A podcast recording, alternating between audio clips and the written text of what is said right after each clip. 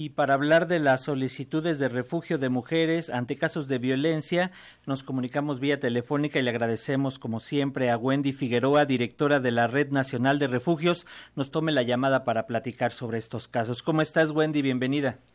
Hola Francisco, buenos días. Muy bien, muchas gracias por el espacio. Gracias a ti, como siempre, por participar en Radio Educación. Por favor, coméntanos cuál es el panorama en estos momentos respecto a estas solicitudes de refugio por parte de mujeres víctimas de violencia.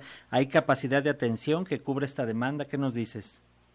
Sí, bueno, desde la Red Nacional de Refugios, el día de hoy cumplimos 114 días de solicitar la liberación del presupuesto para todos los refugios y centros de atención externa Específicamente el 25, la CONADIM informa que aún faltan siete refugios, eh, todos en su mayoría gubernamentales, en no recibir el presupuesto de la primera administración. Eh, lo que nosotras nos preguntamos es si realmente el gobierno federal, las autoridades en turno, entienden lo que eso significa, Francisco, que haya espacios que previenen feminicidios que previenen situaciones de ataques de ácidos, que restituyen derechos, no cuenten con el presupuesto. Si bien hasta hoy día no ha habido ningún refugio que detenga sus operaciones, que cierre sus puertas, que rechace una solicitud de ingreso, no ha sido porque el gobierno federal asuma su responsabilidad, sino ha sido por todas las acciones que se han realizado por parte de las organizaciones principalmente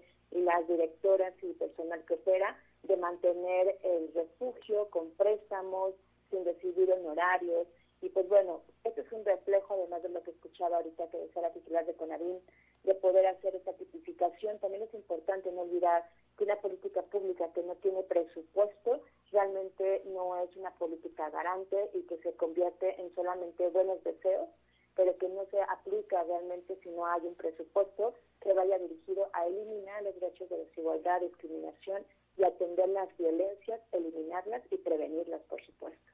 Sí, efectivamente. ¿Y qué pudiéramos, qué es lo que tenemos que hacer, Wendy? Lo hemos platicado ya en diferentes ocasiones, pero bueno, la escalada de violencia que estamos viviendo, y eso es lo que se conoce, ¿no? Todo lo que hay detrás es lo preocupante también. ¿Cómo evitar que esta violencia escale? Y ya señalabas lo que, se, lo que decía la, la la titular de CONAVIM, en el sentido de que eh, los agresores tienen que tener conciencia, pero no solo los agresores, estábamos escuchando previamente al fiscal de Jalisco, ahora diciendo que una de las líneas de investigación es que fue la propia víctima la que se incendió. ¿Qué, qué podemos pensar de todo esto, Wendy? Exacto, aquí hay varias situaciones. Tenemos que recordar que la violencia es estructural y sistémica. ¿Y esto qué significa? Estructural es que hay muchos actores y actores que intervienen para que las violencias contra las mujeres se perpetúen, se justifiquen y se naturalicen. Por supuesto, la sociedad pero también es un sistema de justicia que lo que tiene nuestro país es que no es justo, que es revictimizante, que es corrupto y que hay toda una cuestión de impunidad. Si a eso le sumamos precisamente que sigue habiendo la cultura de responsabilizar a la víctima, digo, es lamentable ahora estas declaraciones del fiscal de Jalisco, pero también recordemos que el caso de Luz se, envolvió en que fue porque su hijo tenía autismo y porque su hijo hacía ruidos. Y estamos nuevamente como sociedad y como autoridades justificando que por esta situación, por los ruidos, hay un ataque no hay ninguna situación que, que, tendría que justificar pues eh, la violencia contra las mujeres de ningún tipo y por supuesto el feminicidio.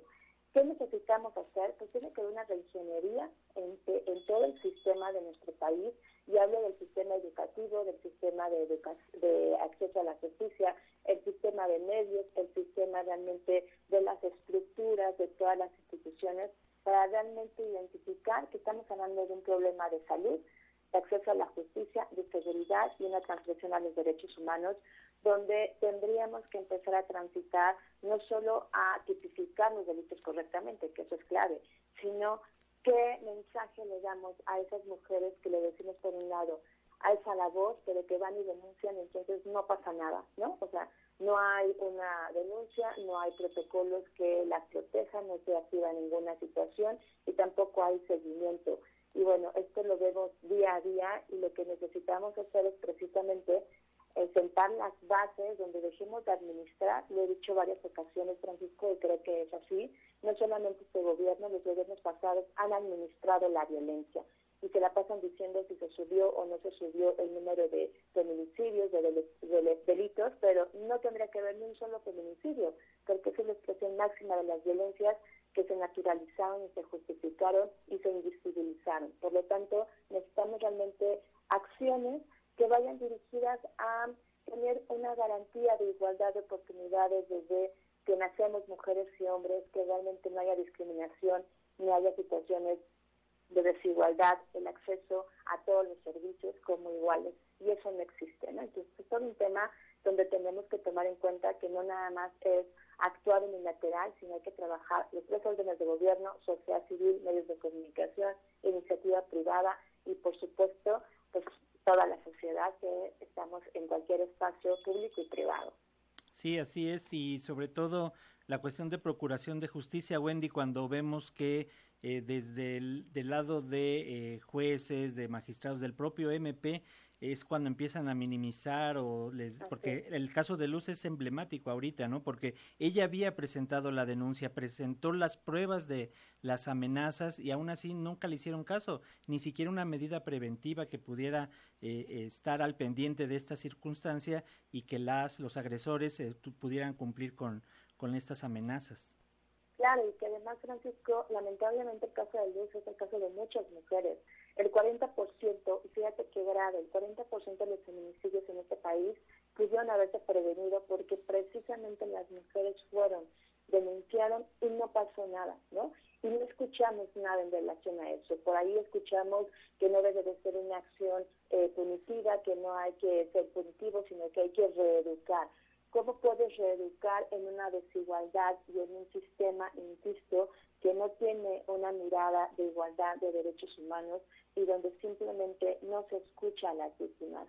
El caso de Luz, el caso de Devani, donde pues las últimas eh, investigaciones nos dicen que ella murió, ¿no? Eh, fue asesinada cinco días antes de encontrar el cuerpo, cuando esto nos dice que si se hubiera hecho de forma inmediata y expedita como que como tendría que ser el acceso a la justicia, se hubiera encontrado muy probablemente con vida de Dani. Entonces, hay muchos casos, todos los casos son súper importantes y lo más aquí lo más trascendente me parece es que también las autoridades tienen que entender que no son números, estamos hablando de vidas, de historias que pudieron haberse salvado, prevenido, destituido los derechos si realmente se hubiera actuado de forma inmediata, expedita y con la mirada y con el enfoque de perspectiva de género, derechos humanos e igualdad. Y eso no existe. Y tampoco vemos sanciones y tampoco vemos a las autoridades reconocer sus áreas de oportunidad. Yo hablo de los obstáculos y deficiencias y solamente hay aplausos. Cuando tú no tienes una realidad, tú no tienes una evaluación concreta, realmente apegada a lo que sucede, difícilmente vas a poder subsanar aquello que no ha funcionado y que no es de ahorita, ¿eh? o sea, no es un tema con este gobierno, es una deuda histórica de los gobiernos anteriores, pero sí le toca al gobierno en turno y al que vendrá en atenderlo. Y vemos que solamente hay situaciones de aplausos, de reconocer que todo va bien, pero no se reconoce las realidades que vivimos las mujeres en el territorio y eso es gravísimo. Así es, Wendy. Pues vamos a estar pendientes y sobre todo del trabajo que se vaya realizando. Eh, de nueva cuenta, las organizaciones como ustedes, como la Red Nacional de Refugios, son fundamentales para en estos casos de contención sean el primer acercamiento con las mujeres que están siendo violentadas y cómo poder acudir. ¿Qué es lo que podemos hacer, Wendy, en estos casos? ¿A dónde deben de acudir las mujeres? ¿Algún número, algún medio de contacto con ustedes? ¿Qué nos puedes decir, Wendy? Claro que sí, Francisco. Muchas gracias a todas las mujeres que nos están escuchando. Decirles que en la Red Nacional de Refugios les creemos, no están solas y que cualquier situación de violencia, de riesgo que ustedes identifiquen, contáctenos.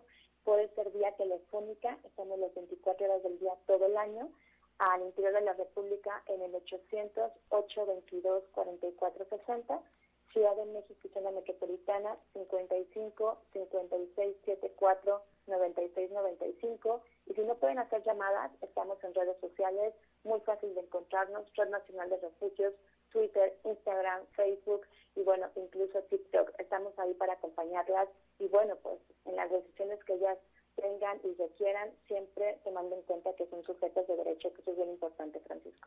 Muchas gracias, Wendy Figueroa. Repetimos los números, es el 800-822-4460 y el 55 56 74 96 95, la Red Nacional de Refugios. Gracias, Wendy Figueroa, y continuaremos en comunicación si nos lo permites. Gracias. Sí, claro que sí. Hasta, luego, Hasta pronto, gracias.